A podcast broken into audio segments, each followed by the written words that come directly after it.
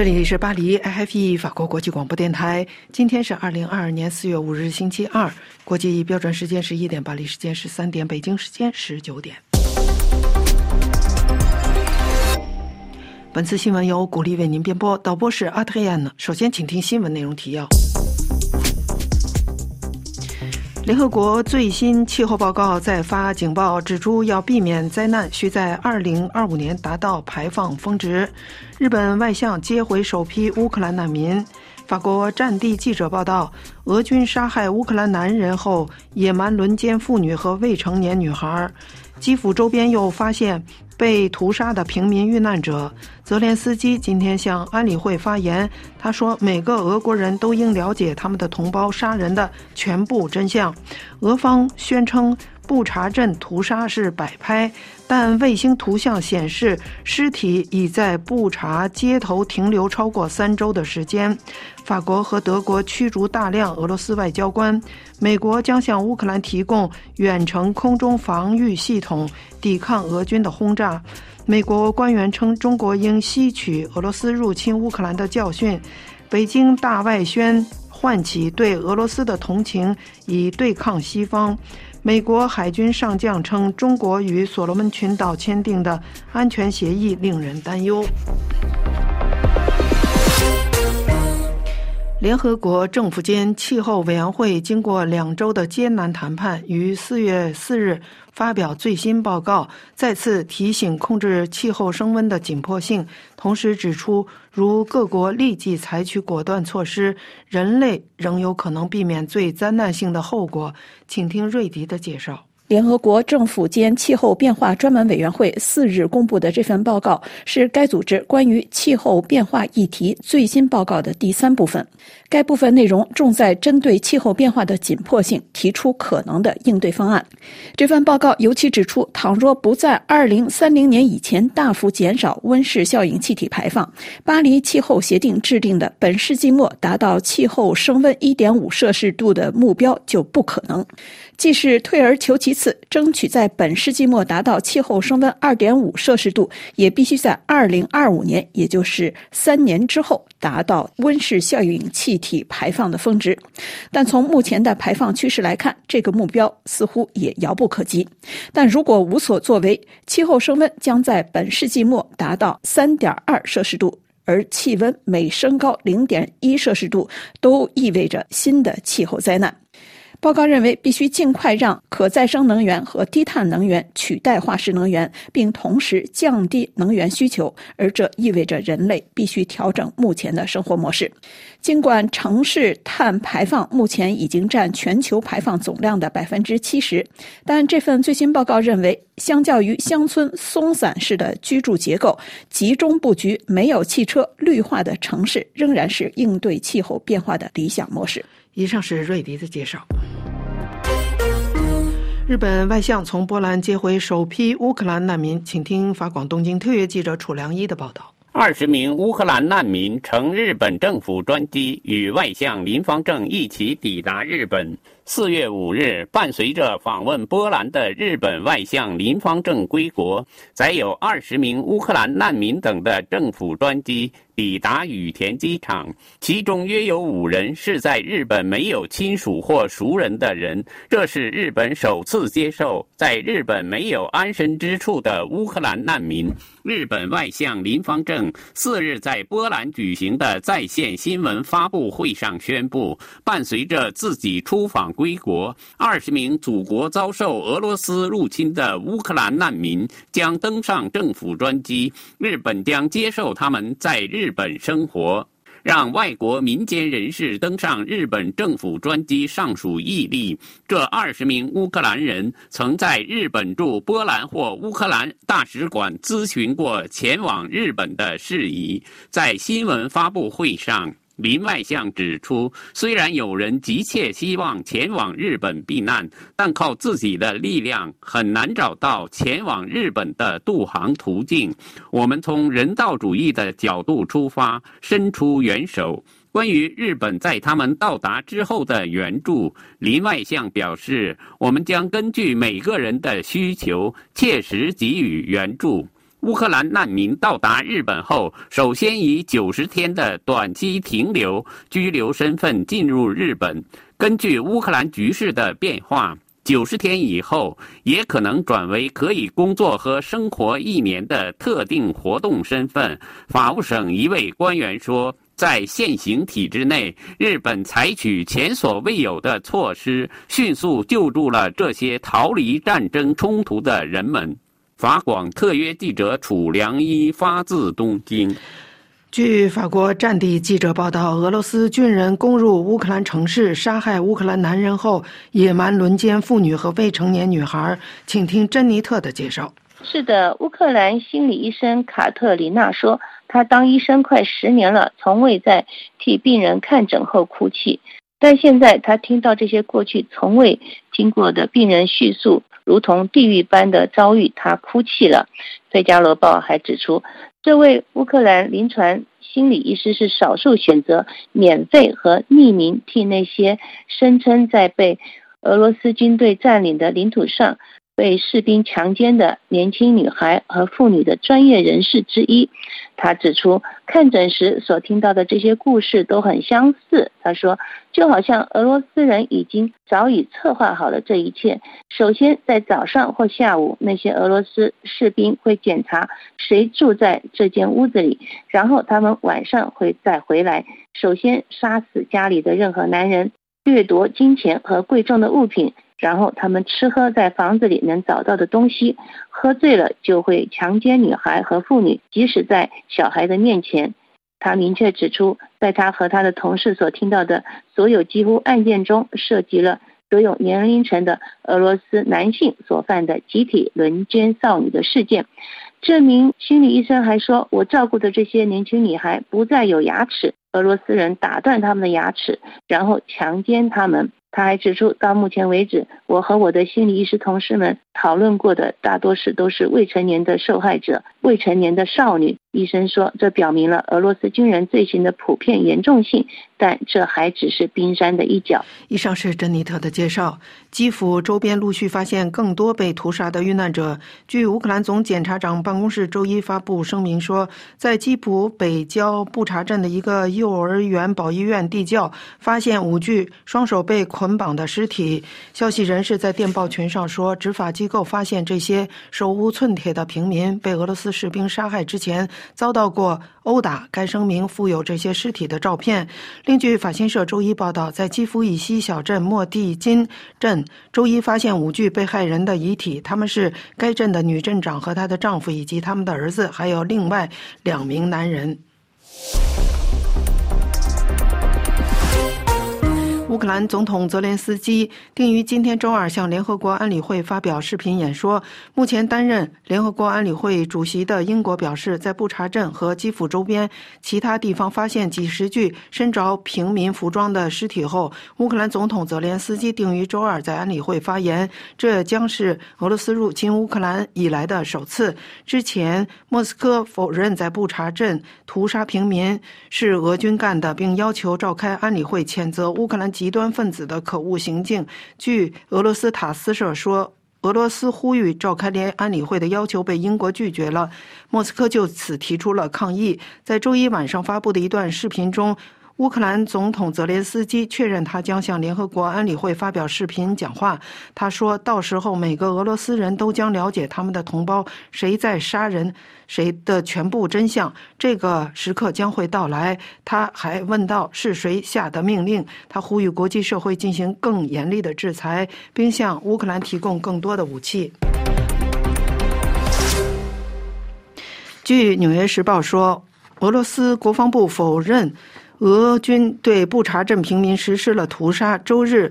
俄罗斯国防部在电报群上声称，这些尸体是在三月三十日前后所有俄军撤出布查镇之后被放置在街道上的，并呼吁安理会就其所谓的乌克兰激进分子在布查的挑衅行为召开紧急会议。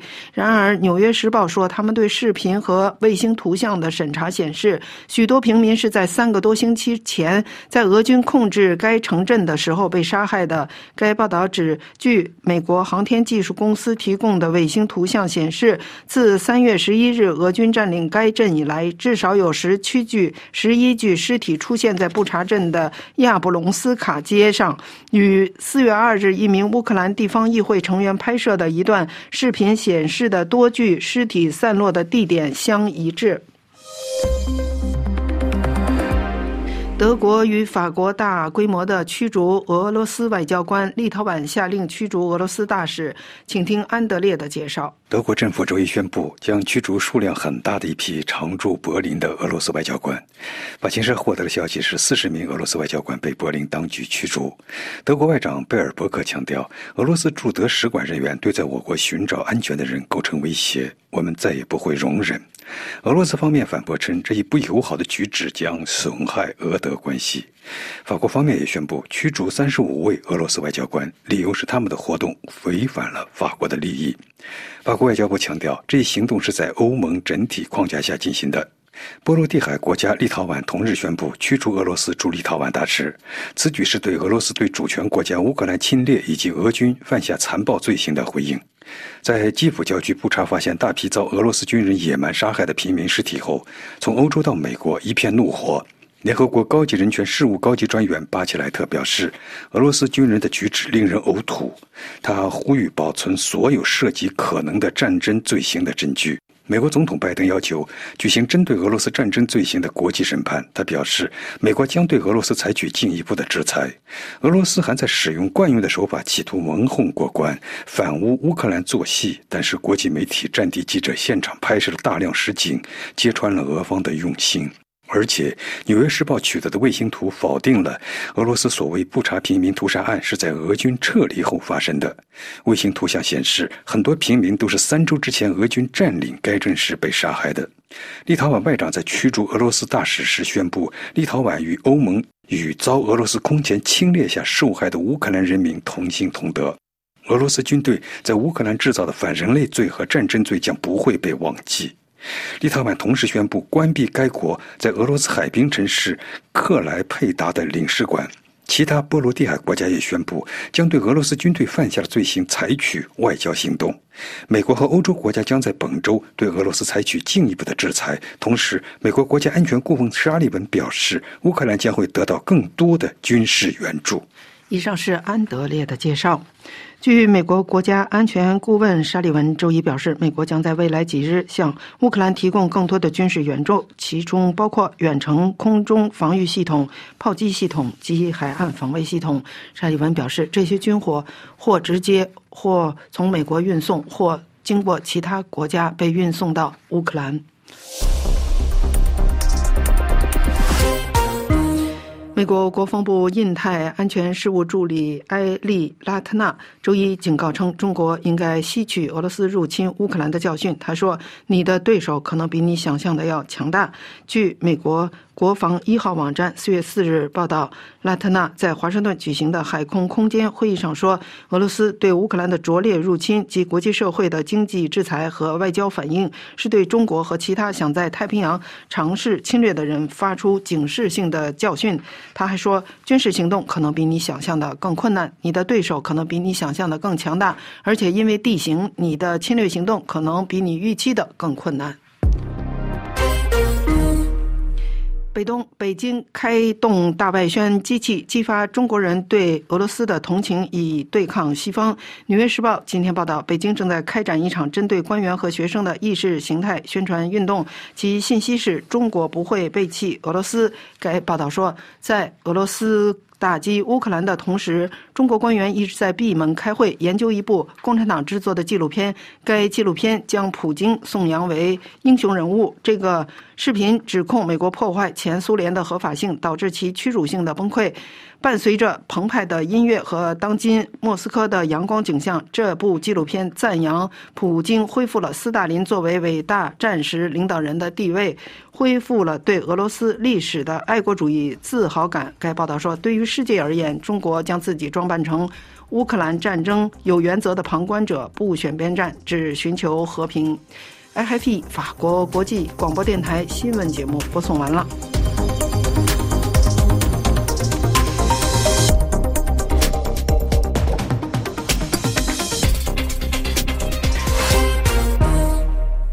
各位正在收听的是 FFP 法国国际广播电台四月五日对亚洲地区的第二次华语节目。接下来，请听瑞迪主持的要闻解说。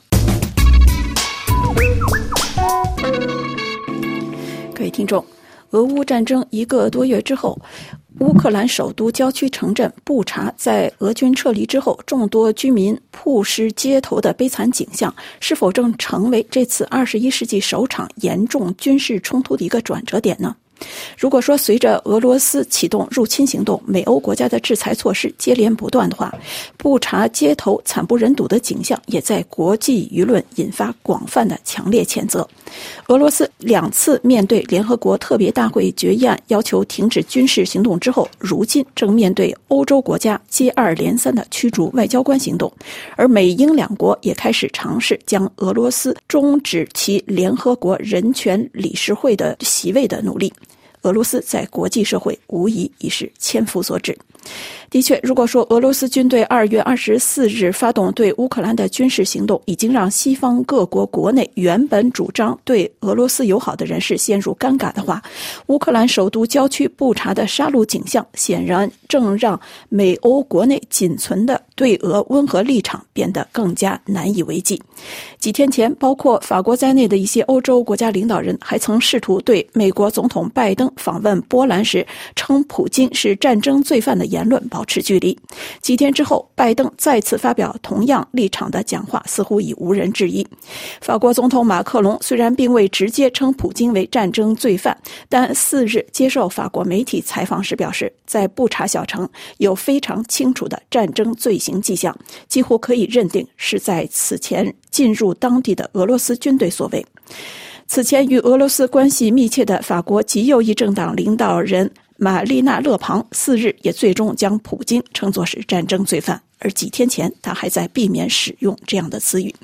在一向对俄罗斯态度温和的德国，继去年底上台的肖尔茨新政府态度转为强硬之后，一向主张拉近西方与俄罗斯关系的德国总统施泰因迈尔周一也对此前立场表示遗憾，表示俄罗斯入侵乌克兰的行动表明他自己看错了普京。继立陶宛几天前宣布驱逐俄罗斯大使并关闭一处俄罗斯驻立陶宛领事馆之后，四日，德法两国先后宣布驱逐俄罗斯外交官。据法新社获得的数据，四十名俄罗斯驻德国使馆人员遭到驱逐，理由是他们对那些来德国寻求庇护的人构成威胁。法新社也从消息人士处得知，法国外交部驱逐三十五名俄罗斯外交官，认为他们的活动违背法国的利益。从法国外交部的相关公报来看，这是一次在欧盟框架下的协调行动。意大利和丹麦两国周二也先后宣布驱逐俄罗斯外交官。在四十八小时之内，已经有超过一百二十名俄罗斯驻欧洲外交官遭到驱逐。与此同时，美英两国四日提出应当终止俄罗斯在联合国人权理事会的席位。美国驻联合国大使在推特平台上表示：“不能听任一个践踏我们尊重的所有原则的成员国列席人权理事会。”他表示，联合国一百九十三个成员国中，此前已经有一百四十个国家赞同联大会议谴责俄罗斯。入侵行动的决议案，布查街头的景象以及乌克兰境内被战火摧毁的景象，都迫使各方将谴责付诸行动。不过，英美这项提议目前尚没有其他国家附和。联合国秘书长古特雷斯的发言人周一面对提问，态度有些尴尬。他闪烁其词的表示，应当由联合国成员国来决定。他有些担心由此开启的先例。但其实，早在2011年，联合国大会就曾表决终止利比亚在人权理事会的席位。不过，与俄罗斯不同，利比亚不是安理会常任理事国成员。英美两国希望在本周四就此提交表决议案。按照程序，终止某成员国在人权理事会的席位，只能由联合国大会作出决定，或者由会员国欢呼确定，或者以三分之二在场国家代表投票赞成。在这种表决中，弃权票不算数。美英两国认为这项提议可以获得三分之二多数的支持。俄罗斯在乌克兰战场尚未取得预期的胜利，但正在国际舞台日益孤立。随着战事继续，战争的残酷，平民百姓付出的代价将越来越多的呈现出来，也令有些国家不选边站的立场越来越难以维持。尽管俄罗斯称布查小城街头的杀戮景象是俄军撤离之后。乌克兰军队刻意布置的场景，但对比一家科技公司拍摄到的卫星图像以及媒体或个人近期上传的网络视频，都显示俄方的这种说法站不住脚。美欧国家在筹划新一轮的制裁措施的同时，开始更积极地推动对俄乌战争战争罪行的调查。欧盟已成立一支团队与乌克兰一道搜集战争罪行以及反人类罪行的证据。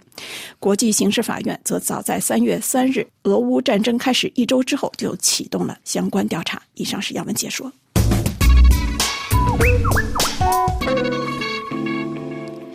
RFI 法国国际广播电台，接下来请听由林兰主持的法国报纸摘要。听众朋友，乌克兰战争和法国大选继续是周二法国主要全国性报纸头版突出的焦点议题。被收复的基辅周边地区发现的大量平民遭野蛮屠杀的画面引发愤怒。普京是否越过了红线？《费加罗报》头版醒目标题：战争罪，普京被推上被告席。报道欧盟承诺将强化对俄制裁，对俄能源禁运议题再度被提上桌面。《回声报》报道了法国经济分析委员会最新报告，评估禁运可能对欧洲各国产生的影响。天主教十字架报报道指，布查屠杀彻底打破了部分乌克兰人对俄罗斯的幻想，让该国民意更加团结一致对抗俄军的侵略。距离法国大选投票只有五天之际，各报有关选举的篇幅更趋增多。解放报头版是一张不屈法兰西党候选人梅朗雄的大幅图片，看出该报对他的专访。梅朗雄在专访中回顾竞选和不与其他党派结盟的微妙立场。尽管选情不如其在2017年的竞选，但他仍然寻求打入竞选第二轮与马克龙对决。他比以往更希望表现自己所代表的是法国对抗极右的最坚强堡垒。《费加罗报》则推出对传统右翼共和党候选人贝克莱斯的专访。这位该党首位女性总统候选人在采访中抨击马克龙，表示自己是唯一有勇气推行改革的人。他强调了其两大优先事项：恢复秩序和增加法国人的购买力。目前，无论是民调还是分析，多预期极右翼国民联盟党的玛丽娜·勒庞将进入第二轮与马克龙对决。《费加罗报》一篇报道就分析马克龙团队如何筹备在二轮竞选中应对勒庞，总结其主要的策略是加强结盟、妖魔化国民联盟党以及批评勒庞对俄罗斯总统普京的立场等。此外，联合国政府间气候变化专门委员会周一发表的第三阶段最新报告，也是各报竞相报道。的内容，这一由一百五十个国家专家通过的报告提出，尽管机会之窗正在缩小，但只要各国迅速行动，仍有希望减缓地球变暖。为实现将升温控制在一点五摄氏度的目标，最迟必须在二零二五年停止增加碳排。专家们立出了应实施的战略，其中特别包括要减少对化石能源的使用。有关中国，《十字架报》国际版刊载一篇署名马洛维奇的分析，题为《两千五百万被封上海人的愤怒》。报道，奥密克戎变种病毒侵袭的中国经济首都上海已成为爆发中心。持续一周的部分封禁仍未控制住疫情。周一报告，近一万人新增感染，其中大部分是无症状者，但所有检测阳性者必须被送到匆忙开设的隔离中心接受检疫。当局于四日发起规模巨大的全市核检，就像两年前武汉首次爆出疫情的情形一样，其他各省市的医护人员都被动员驰援上海。上海人没有掩饰他们的挫败感，疫情压力对于中国领导人习近平提出重大挑战，其对疫情的管理开始面临批评。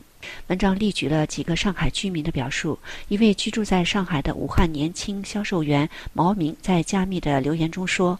上海要进入吉尼斯纪录了，可这并不是好事，只表明情况非常严重，就像武汉当初被残酷封城一样。生活在焦虑中，担心自己的两个孩子如果被检测出阳性，就会被单独隔离，与父母分开，这太不人道了。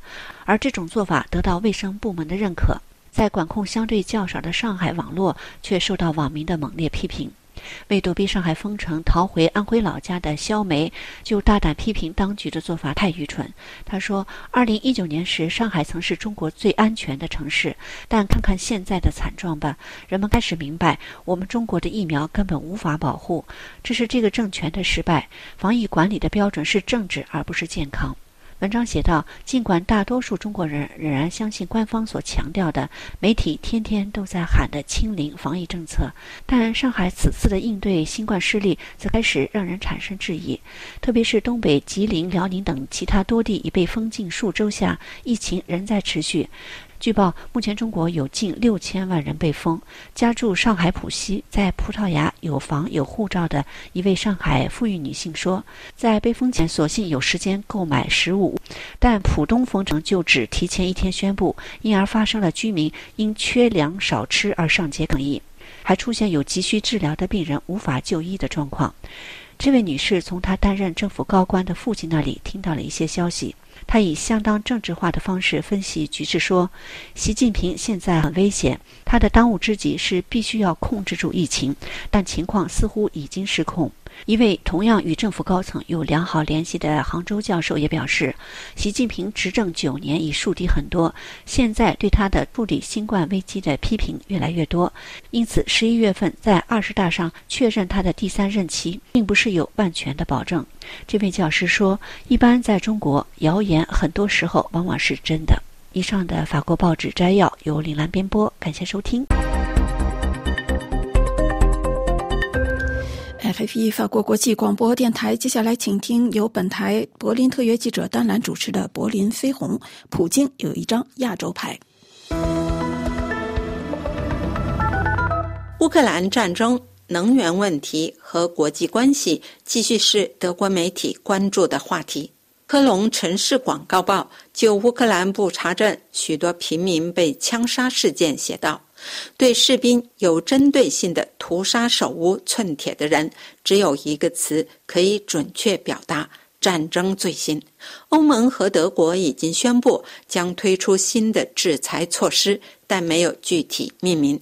这再次表明，欧洲对普京的持续升级行为准备不足。柏林出版的日报认为，乌克兰战争上升到了一个新的层面。在长达五周的乌克兰战争中，人们已经习惯了很多事情：俄罗斯对城市无节制的袭击、燃烧的住宅楼、数百万人的绝望逃亡等等。现在，在俄罗斯军队从基辅附近的前线撤退后留下的满目疮痍的图像中，人们发现了许多平民的尸体，这标志着恐怖的新高度。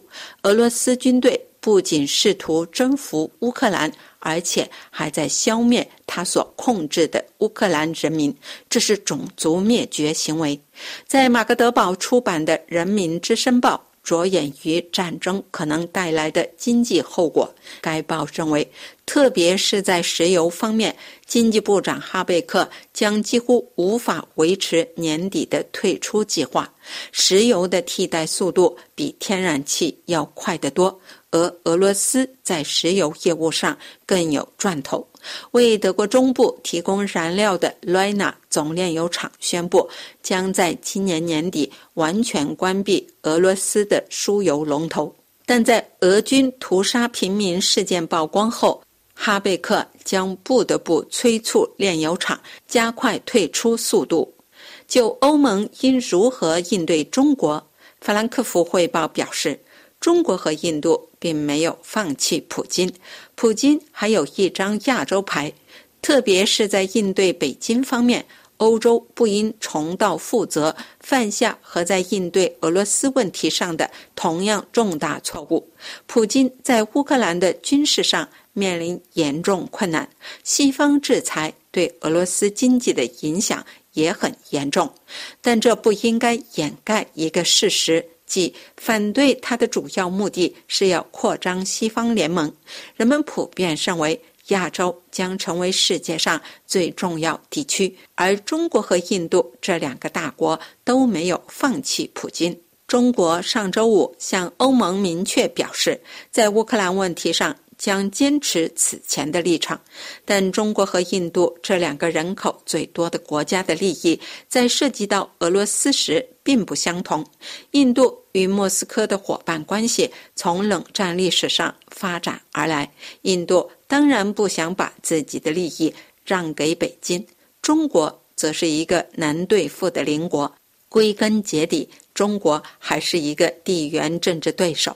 正是出于这个原因，民主印度近年来实际上已经向西方，尤其是向美国靠拢了。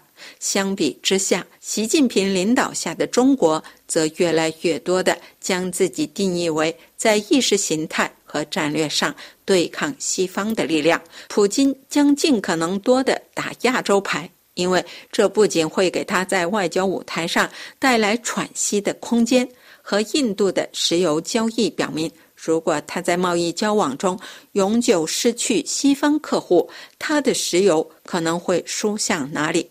未来，德国和欧洲的亚洲政策不能再仅仅涉及贸易和人权问题，尤其是在与中国的关系上，人们不应重复与俄罗斯打交道时犯下的主要错误，即在经济上依赖对方。这是柏林丹兰法国国际广播电台中文部柏林飞鸿专栏节目。RFI 法国国际广播电台，接下来请听由安东尼主持的《今日经济》。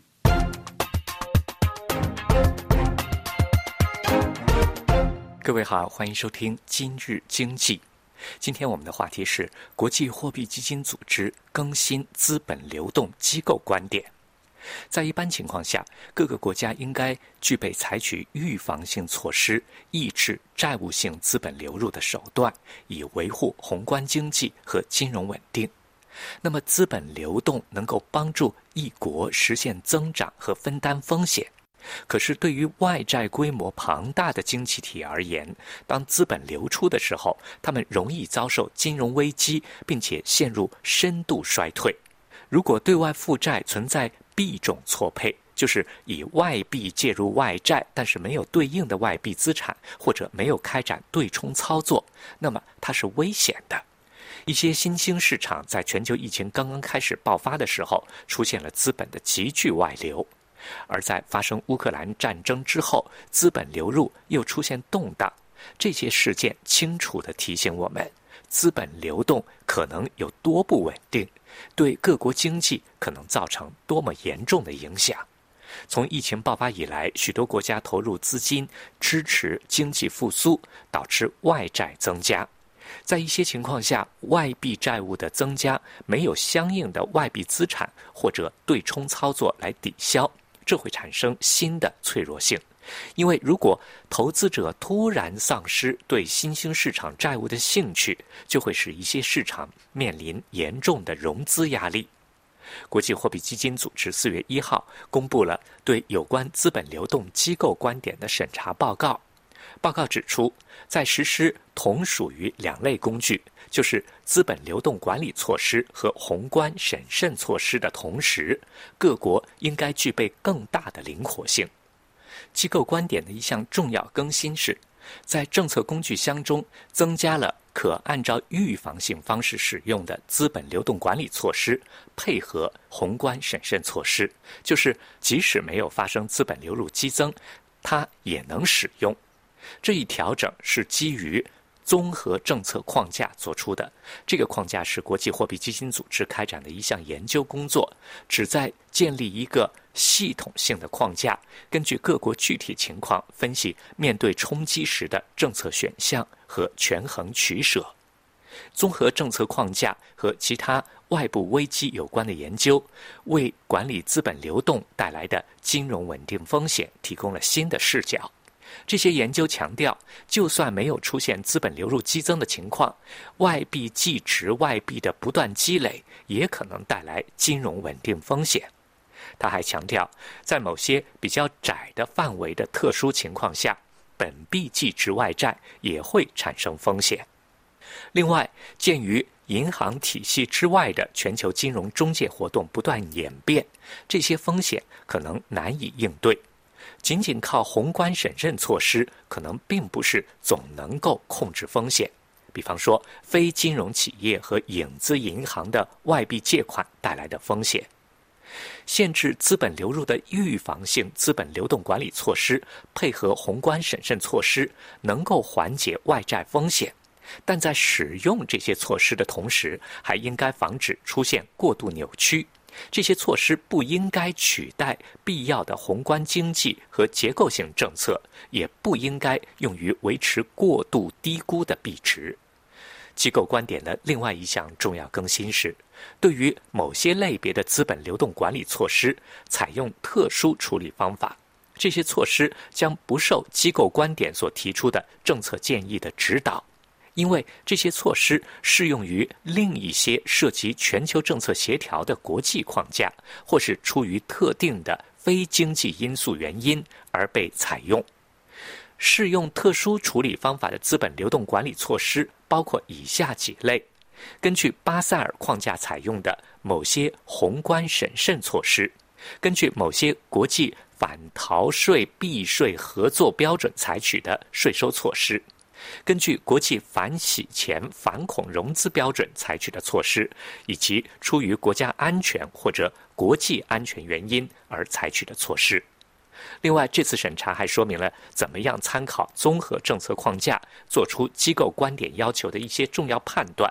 比方说，根据冲击的性质和相关市场的不完善问题，判断必要的宏观经济调整。这次审查还就与资本流动管理措施有关的政策建议提供了实用的指导原则，包括怎么样识别资本流入激增，怎么样确定开放资本流动是不是为时过早，以及监督工作应该关注哪些重要的资本流动管理措施。好了，各位，以上听到的是今日经济。今天向您介绍了国际货币基金组织更新资本流动的机构观点。感谢您的收听，再会。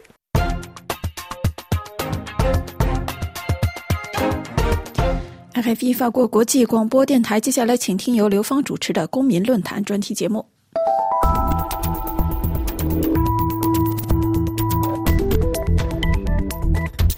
各位听众。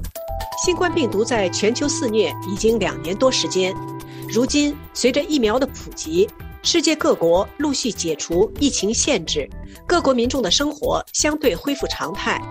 但在一直严格实施病毒清零政策的中国，却不断传出一些城市或地区封城的消息。三月底，中国第一大城市上海封城，大概显现了中国疫情走向的一个高潮。因为在此之前，深圳、长春等城市先后采取了封城措施，中国二十一个省市和自治区都出现疫情。上海封城之后，中国的防疫抗疫向何处去？对此，旅美政治评论家陈破空先生向我们阐述了他的看法。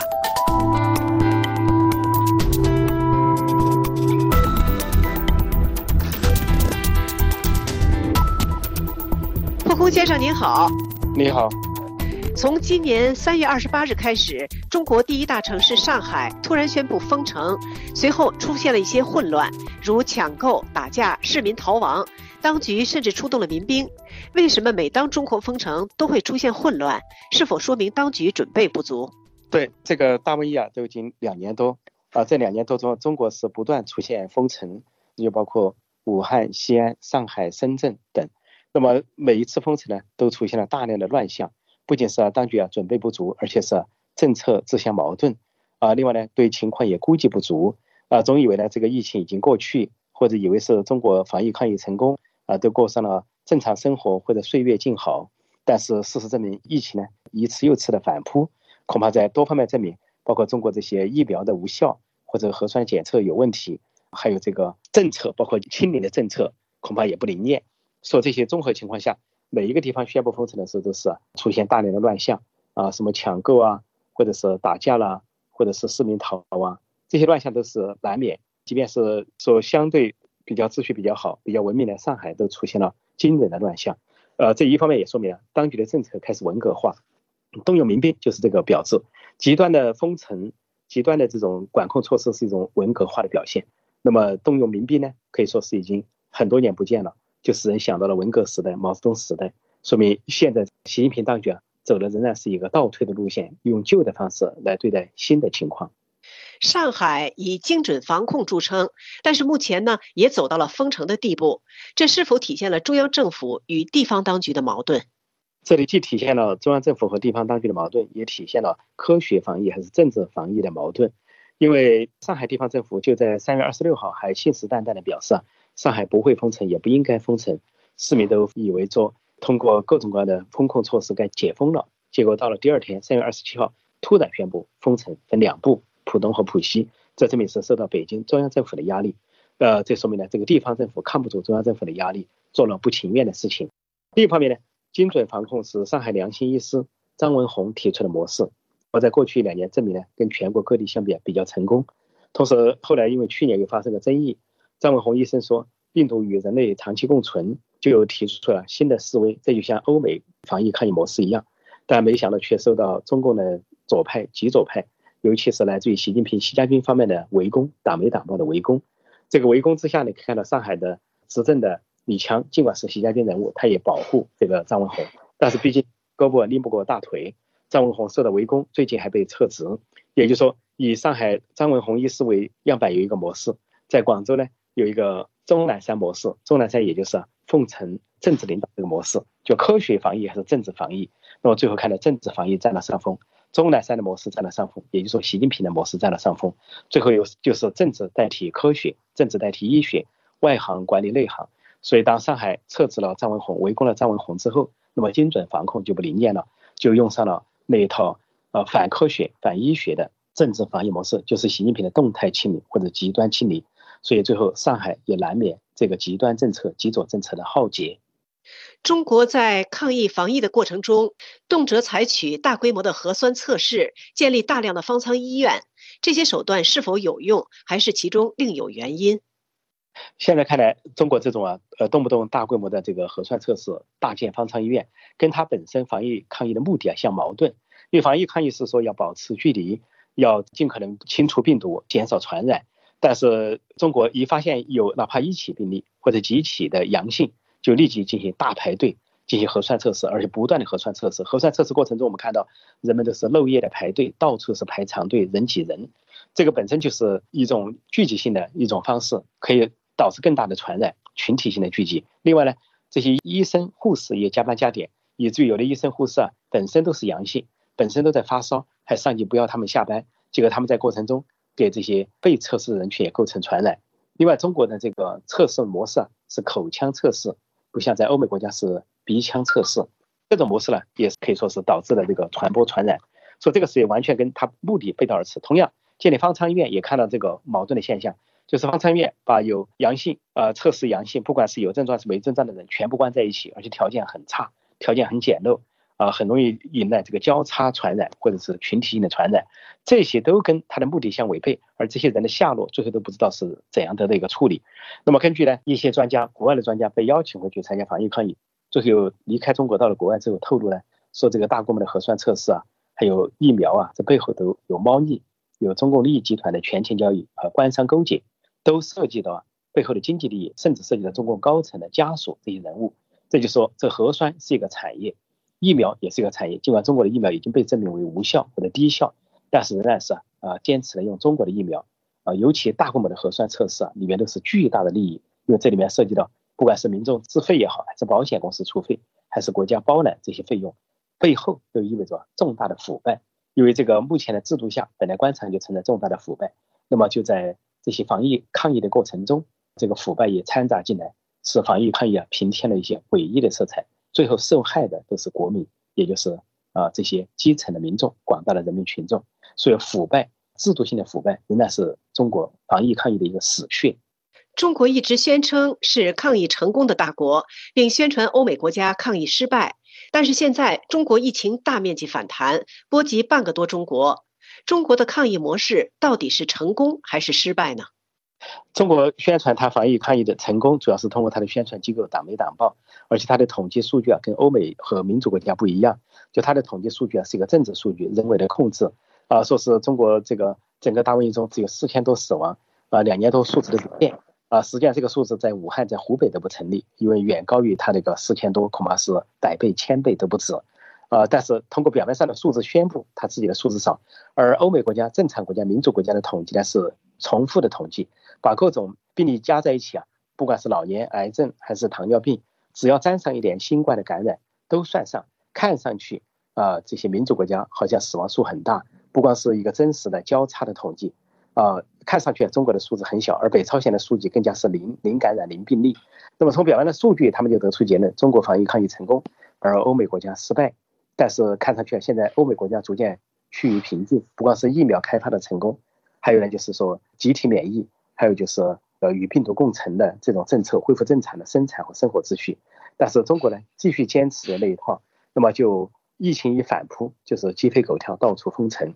在这样的情况下，现在的情况发展已经证明了中国的防疫抗疫模式失败，而不仅是跟欧美国家对照相比失败，就是跟同是华人社会的台湾对比。那都是失败，所以所谓大国抗疫啊，就中国模式啊，应该说可以宣告失败了。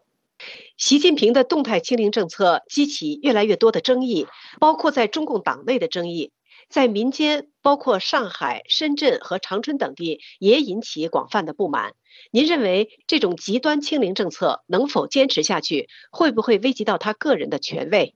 对，习近平号称是亲自指挥、亲自部署。他亲自拍板的这个所谓动态清零政策啊，实际上现在看的是病态清零，也是极端清零，实际上是完全是反科学、反医学的，是一种政治清零，是一种政治上的考虑，啊，是所谓的一刀切或者举国体制，以为是制度优势，但是现在看来祸国殃民，啊，不仅是呢没有有效的制止疫情，疫情一再又一再的死灰复燃，大规模的反弹，而且呢造成了社会的重伤、经济的重伤，在社会上。很多人不是因为疫情死，反倒是因为防疫控疫的措施极端而死，像病人不能就医死亡，或者是啊有人呢不能动手术而死亡，或者说有人甚至跳楼自尽，这种死亡数比他的这种封城或者是防疫抗疫还要多，疫情感染本身的死亡数还要多，所以这些都显得很荒诞，非常的自相矛盾。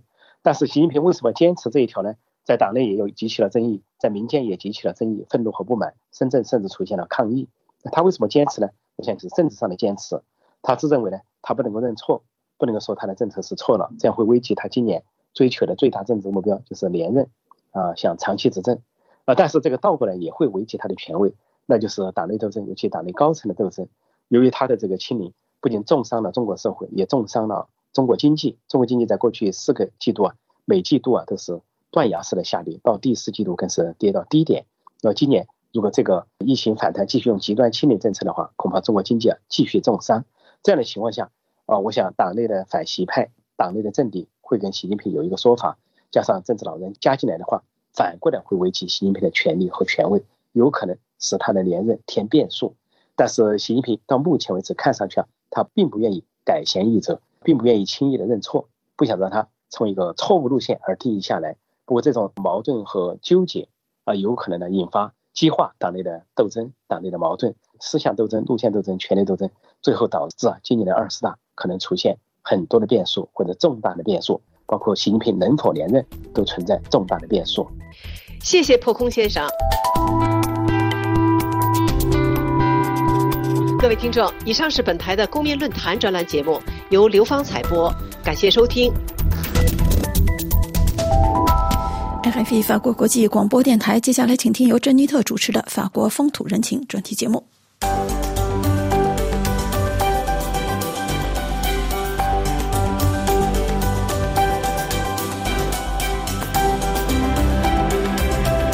各位听众，法国总统马克龙执政期间雇佣美国顾问公司麦肯锡解决处理一些重大的问题。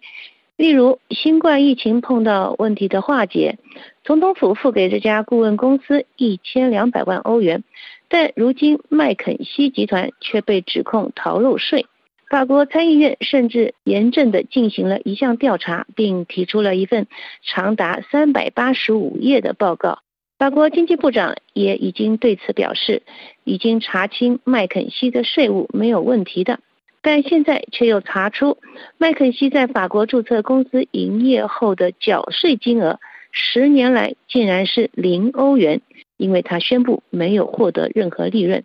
这下子反对党可就咬死马克龙不放了，准备借此炒作成一个丑闻，搅扰马克龙的选举。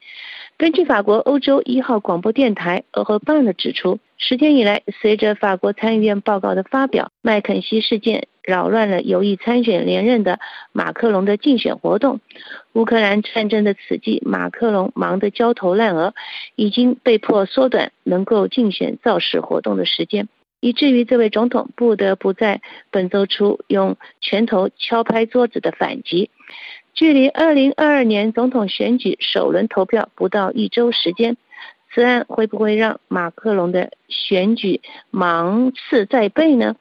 政府在打击税收优化方面没有任何落人口实的犯错行径了。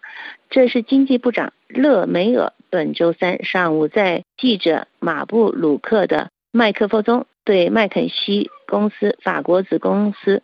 税收优化怀疑做出的严正反应，对于这位总统竞选中的马克龙的副手大将来说，十天前发布的参议院报告影响有限，因为经济部甚至在参议院的报告称，而且甚至在之前就对麦肯锡公司进行了税务审计，证明反对派出现巨大的混乱吗？在距离第一轮投票还有不到一周，马克龙的。民意调查显示，马克龙明显的赢家。今天部长在欧洲第一台广播公司上回顾了他的冠军总统在过去五年中打击逃漏税扮演的重要角色，然后粉碎了其对手等等。对于部长来说，麦肯锡事件证明了反对派里面出现极大的混乱，他们正在炒作一些不存在的问题。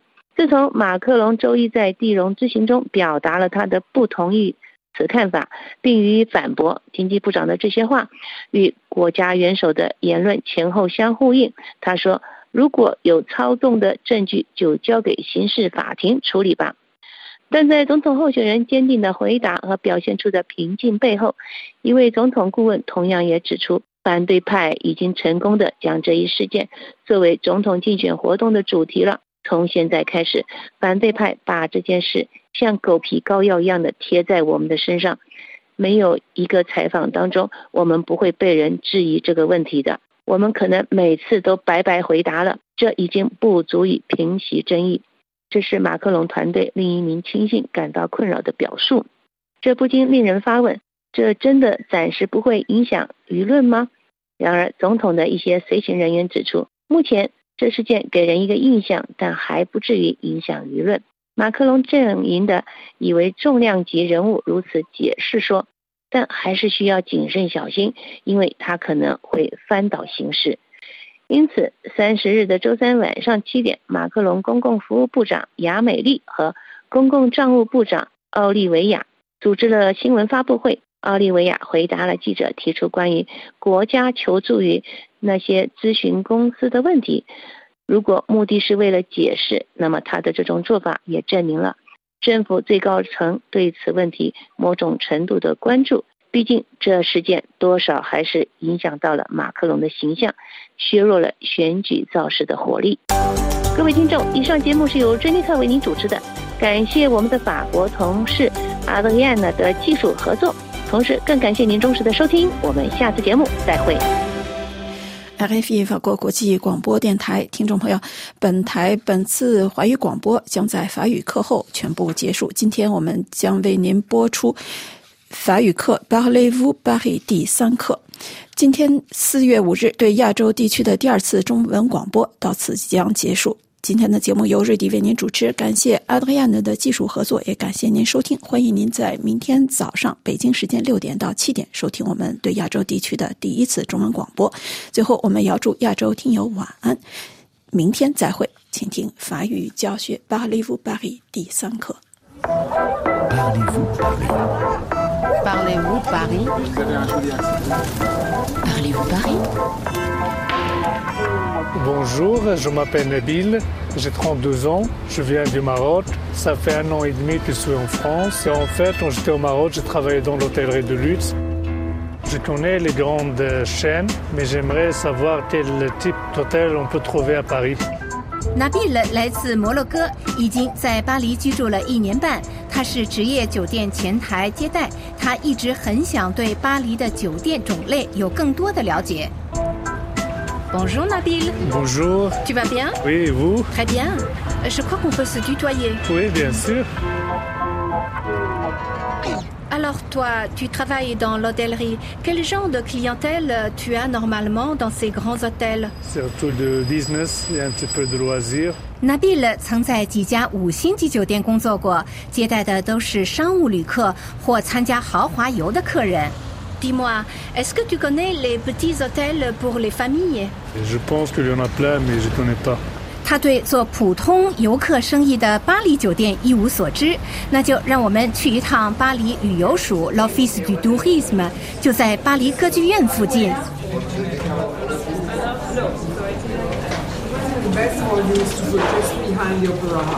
Bonjour. Bonjour. Bienvenue. Merci. Delphine Darter 是巴黎旅游署接待，他向我们介绍了这个机构的服务项目。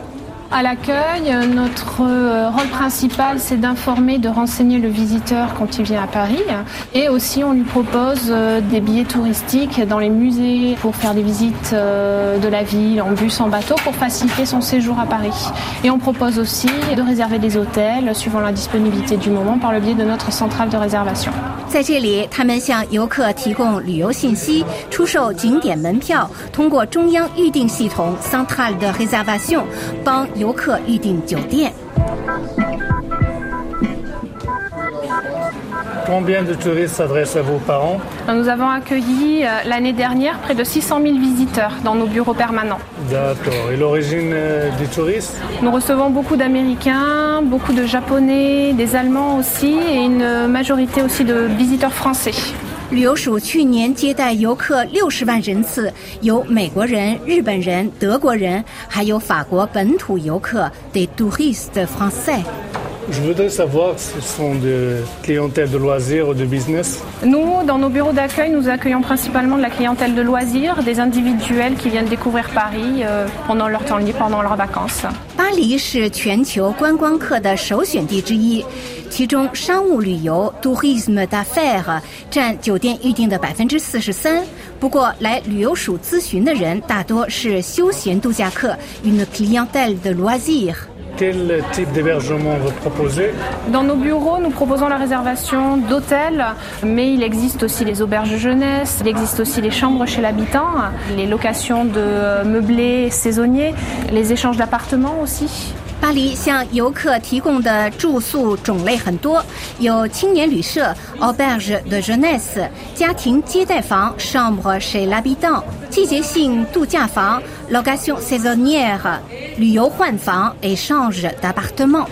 Vous pouvez m'expliquer le système de classement à Paris des hôtels Alors à Paris, les hôtels sont classés de 1 à 5 étoiles, euh, suivant les critères et les services que chacun propose. Et si l'hôtel propose Internet, le type de la literie, euh, les sanitaires dans la chambre ou pas, la superficie de la chambre, le téléphone, cela leur attribue euh, un voire plusieurs points pour définir le classement par l'étoile. 服务的种类和舒适度是评定酒店星级的标准，比如床的种类 la literie，浴室种类是带浴缸的浴室 la salle de bain，还是简单的冲凉房 douche individuelle，是否有网络 WiFi 和电话等等。Ici à Paris, en fonction de quartier, quel type euh, d'hôtel on peut trouver Tout dépend du quartier dans lequel on veut séjourner. Euh, Près d'ici, à Opéra, il y a beaucoup d'hôtels 3 étoiles, 4 étoiles. Euh, sur les Champs-Élysées, ça sera plus de l'hôtellerie 4 étoiles, 4 étoiles luxe, même voire 5 étoiles avec les grands palaces parisiens. 每个街区有每个街区的酒店类型，如歌剧院区集中了很多三四星级酒店，相信丽舍大道周边集中了很多五星级和豪华 酒店。 Et puis autour des gares, on peut trouver des hôtels 2 étoiles, 3 étoiles, euh, qui ont un tarif un petit peu euh, plus euh, abordable pour la majorité des visiteurs. 不过在火车站附近，我们能找到两三星级相对便宜的酒店。Alors Nabil, là on voit des clients qui sont en train de réserver des chambres. Tu ne trouves pas ça étrange qu'ils aient pas prévu à l'avance leur séjour à Paris Oui, bien sûr, mais parfois il n'y a pas des offres qui sont intéressantes sur Internet et ils ont essayé de trouver quelque chose sur place qui est vraiment moins cher. 这些游客看来没有提前预订酒店。拿比说，有时酒店会推出当晚特价房，那就让我们去碰碰运气吧。